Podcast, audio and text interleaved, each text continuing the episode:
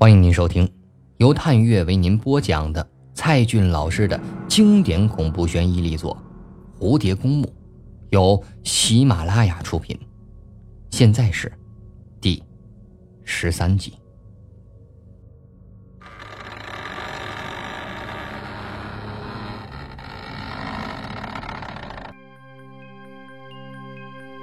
六月十一号下午十四点二十五分。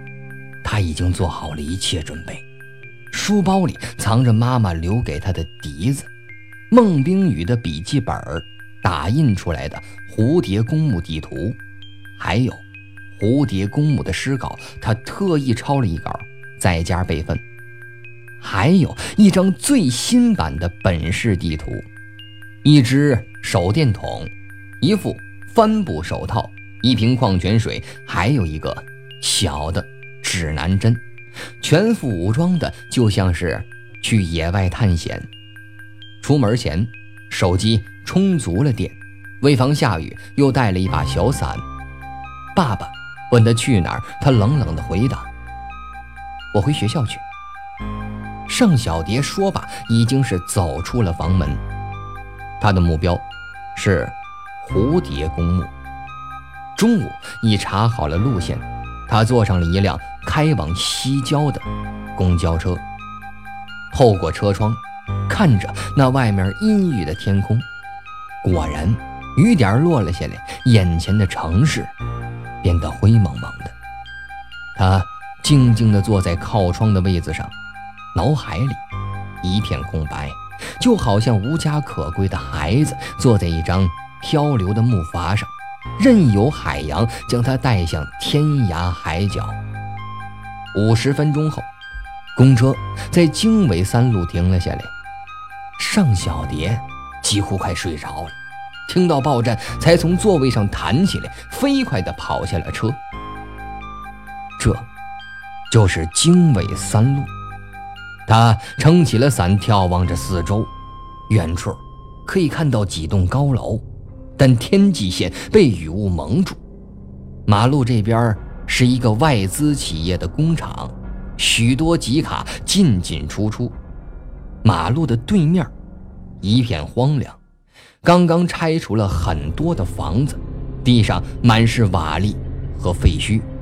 一些拾荒者搭起了自己的小窝棚。尚小蝶拿出打印好的神秘地图，左下角那棋盘状的方格里有一个灯塔的标记。又对照着新版的地图，这个位置要继续的往前走两个路口。他又看着指南针的方向，不需要其他的交通工具，只要信任自己的双腿就行。中学时，体育项目唯一好的就是长跑，所以走路是最不害怕的。一直往前走了几百米，但始终都未出现。黄泉九路的路牌，怪不得孟冰雨也没有找到过。再仔细的看着地图，那座灯塔似乎在一条分叉的线上。再仔细的看着这新版的地图，却没有标出这条分叉的路口。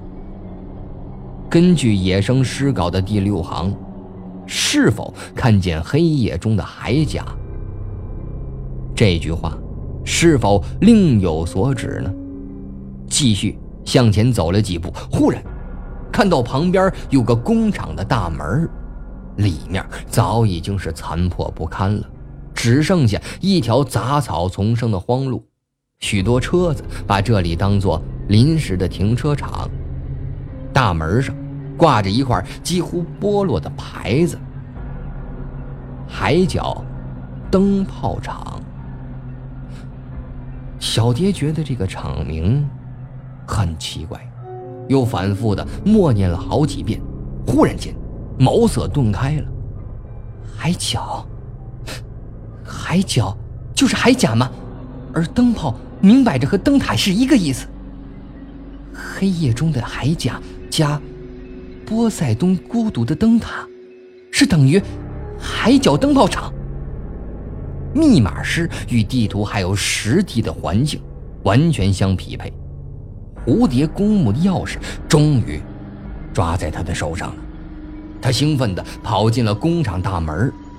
其实这家工厂早就被拆光了，沿着厂里的路走了数百米，一直走到工厂的后门，才看到那块孤独的路牌——黄泉九路。尚小蝶揉了揉眼睛，这回不再是梦境或者幻觉。黄泉九路这四个字，如此的真实，就像是雕塑般矗立在荒草之中。凄风、苦雨正落在他的身上，等待着第 N 个不速之客的造访。这，也是蝴蝶公墓网站里的那个路牌。几乎完全变形的铁杆子，牌子上早已是锈迹斑斑，风吹雨淋中苟延残喘着。他念出了野生诗稿的第七、第八行：“波塞冬孤独的灯塔正在时光的折磨下锈蚀。”波塞冬。是古希腊神话里的海神，他的灯塔无疑就是眼前黄泉九路的路牌，正在时光的折磨下锈蚀，不正是这锈迹斑斑的路牌写照吗？小蝶推测，这里本来叫黄泉九路，后来因为工业区的改造等原因，路面换成现在的经纬三路。而这块路牌由于种种原因还保留在这个工厂里面，就成了发现蝴蝶公墓的灯塔坐标。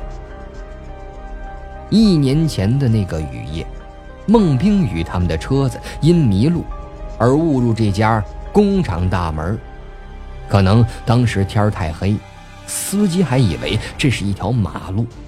当他要从这个后门开出去时，却意外的发现。这块路牌，这个就是撞车视频里出现黄泉九路的原因。再看蝴蝶公墓诗稿紧跟着的那后面几行，最后的光芒射破夜空，照亮吉里科第九大道。听女巫在海底呻吟，笔直，笔直，笔直。这句话。又是什么意思？小蝶觉得现在自己就像是一个情报员，正在破译一封绝密电报中隐藏的密码。最后的光芒显然是指灯塔发出的光，照亮吉里科第九大道，又是什么意思呢？吉里科是今天巴勒斯坦的一个城市，在圣经的时代就多有记载。这吉里科大道。正通耶路撒冷，那第九大道或许就是黄泉九路。再看，听女巫在海底呻吟，大概就是某种灵异的指示吧。笔直，笔直，笔直，这既是女巫给我们的暗示，也是灯塔光芒照射的方向。于是，尚小蝶按照这个指示出发了，从灯塔，也就是黄泉九路的路牌，走出工厂门后，笔直往前，穿过了一条空旷、寂静的马路。前面又是一条笔直的道路，笔直，笔直，笔直。女巫正在向他召唤着，尚小蝶。再也无所谓，撑着伞径直向前而去。这路边不是厂房，就是工地，几乎没什么商店，也看不到几个行人。人行道上坑坑洼洼的，小心地绕过了几个水塘，仿佛走在另一个星球上。越往前走越荒凉，现在几乎已经渺无人烟。小蝶加快了脚步，必须在天黑前找到目的地。突然，短信铃声不合时宜的响了起来。原来是双双发来的短信。哎，你在哪儿？我们不是说好了下午四点在学校门口见的吗？这个我又跑哪儿去了？陆双双放下了手机，站在 S 大的校门口，焦虑的向四周张望着，正好看见庄秋水背着大包，撑着伞跑了过来，他赶紧的向前挥了挥手。庄秋水走过来，疑惑的问道：“哎，你怎么在这儿？等人吗？”“是啊，我说好了四点和尚小蝶在这汇合的，但是这都已经半个钟头了，也没见他踪影。”哦，那你你给他打电话了吗？刚发了短信问他。双双是叹了一口气儿，退到校门里的屋檐底下。他呀，总是让我不放心，特别是最近一直闷闷不乐的。庄秋水的眉头立即跳了一下，他本想说昨天和小蝶见过面了，但是怕引起双双的误会，话到嘴边又只能咽了回去。他只能试着问道。那个，他，他，他，他到底发生什么事儿了？你一定知道的，对吧？啊，这个呀，我……双双忽然想起来，答应过小蝶要保密的。那个，这个我我也不太清楚。这时，他的短信铃声又响了起来。双双低头一看，是小蝶回的，然后念出了。尚小蝶发的短信。可是，这条短信让陆双双浑身都颤抖了。对不起，我在黄泉路。陆双双读完了这条短信，两只手开始剧烈的颤抖。黄泉路，黄泉路，天哪，那那不就是死了吗？给我看看。庄秋水马上接过他的手机，神情也紧张了起来。不可能，这不可能！秋水，小蝶死了吗？这是幽灵发来的短信吗？不，不。庄秋水摇了摇头。不，也许他真的找到了，赶快打电话。双双点了点头，颤抖着拨打了小蝶的号码。铃声响了好久，才听到小蝶有气无力的声音：“喂。”黄泉路，尚小蝶接到了陆双双的电话，只听到电话那头焦急的说道：“我，你到底在哪儿？我不是回复你了吗？黄泉路。”这电话里似乎还有男人的声音，接着是双双颤抖的话。你快回来吧，千万别留在那个地方。不，我很快就找到蝴蝶公墓了。那头传来更强烈的恐惧之声。你，你说什么？小蝶，这，这不是开玩笑的吧？小蝶的声音异常冷静。双双，我从不骗你。小蝶，你别吓我。那个地方是绝对不能去的，小蝶。放心，亲爱的，我会平安归来的。他，就好像去超市买瓶酸奶般，那么镇定着。电话里继续传来双双的叫嚷，但小蝶已经把手机给挂断了。深深的吸了一口气儿，黄泉路上弥漫着荒凉的气味，在这淋漓的小雨中越加的朦胧。笔直向前，又一个十字路口，如一道溪流障碍，他是轻松的渡过而去。左边是个建筑工地，几栋楼房的基础已经打起来了。马路对面则是一道高大厚实的围墙，不知这墙里是个什么东西。他知道，自己就快要到了，手机又响了起来。小蝶任凭铃声响着，就是不接。他知道是双双打来的电话，因为只有他才会打电话给自己。但是，既然已经到了这儿，那就不可能再走回头路了。尚小蝶一路继续向前走着，直到前方出现了一条河堤，拦住了他的去路。那个是他的苏州河。这时，他低头看了看蝴蝶公墓的诗稿，第十三、第十四行。但不要渡过姑苏城外的小溪。一九九九，在耳边呼吸着。小蝶又默念了一遍：“姑苏城外的小溪。”虽然苏州河可以横穿上海市区而闻名，但顾名思义是发源于苏州的河流。苏州古称姑苏，姑苏城外的小溪，那自然就是这条苏州河了。但不要渡过姑苏城外的小溪，意思就是当你走到苏州河边，就请停下，不要再过河了。雨几乎要停了，乌云下河水缓缓流淌，对岸也是大片的空地，几公里才是一些住宅楼房，高涨的潮水几乎与地面平行，河底泥土的芬芳扑面而来。这条古老的河来自于苏州太湖，将要流入黄浦江，汇入长江口，直到被太平洋的怒涛拥抱。那么，一九九九在耳边呼吸呢？尚小蝶隔着马路向右侧眺望，高大的围墙在苏州河边断裂着，紧靠河堤开着一个边门，沿着河堤。穿过马路，他来到那道破旧的边门前。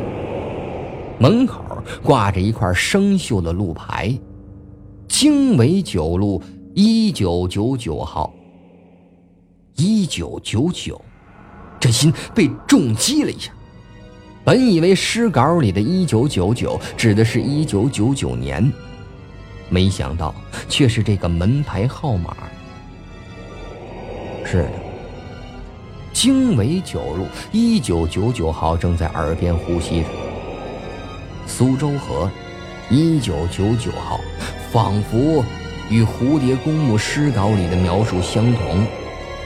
边门用铁栅栏封了起来，但是有一处栅栏露出了缺口，正好可容一人弯腰钻进去。尚小蝶把背包扔进门里，蜷缩身体钻了进去。这门里是一大片瓦砾荒野，他把雨伞收进包里，一步一步地向前走去。左手是苏州河的堤岸，黄昏时河风慢慢地卷来，四周是如此的寂静，仿佛一下子脱离了城市，来到某个考古遗址。这里原来是个工厂。苏州河边正好水运便利，货物可以直接的从码头卸下。现在厂房差不多都拆光了，只留下些残垣断壁。一根高耸十几米的烟筒还孤零零地矗立在苏州河边，象征着一个已经逝去的工业文明时代。面对这满目疮痍的情景。小蝶念出了诗稿的第十五、第十六行：“机器与马达将我们吞噬，黑色的烟雾飘出了，神的手指。”虽然没看到机器与马达，但考虑到这首诗是一九八六年所写，当时这座工厂里面一定有很多这种机器设备。那么黑色烟雾飘出神的手指呢？听起来就好像是某种宗教的密码。黑色烟雾。尚小蝶抬头看到了那根烟筒。是啊，当年这烟筒不是每天喷放着黑色的烟雾吗？至于神的手指，也就迎刃而解了。这高大的烟筒直指云霄，不就象征着？神的手指吗？这诗稿中的两句密码，无疑是在描述这家工厂，特别是那根高高的烟筒，就是最明显的坐标点。看来，他已离蝴蝶公墓越来越近了。但前方只剩下了荒烟蔓草、乱石瓦砾，空无一人。就算是壮汉，也未必敢单独进入。尚小蝶仔细地环视四周，忽然在右侧的野草中发现了一条小径。所谓小径，也只能是容一人走过而已。两边全是一米多高的草丛，好似走进北方的青纱帐。这地图已经完全没用了，只能依靠指南针辨认方向，朝着东南的方向缓步走去。今天的节目就播讲到这里，感谢您收听由探月为您播讲的《蝴蝶公墓》。想要收听更多精彩小说，您可以下载喜马拉雅手机 APP，关注探月。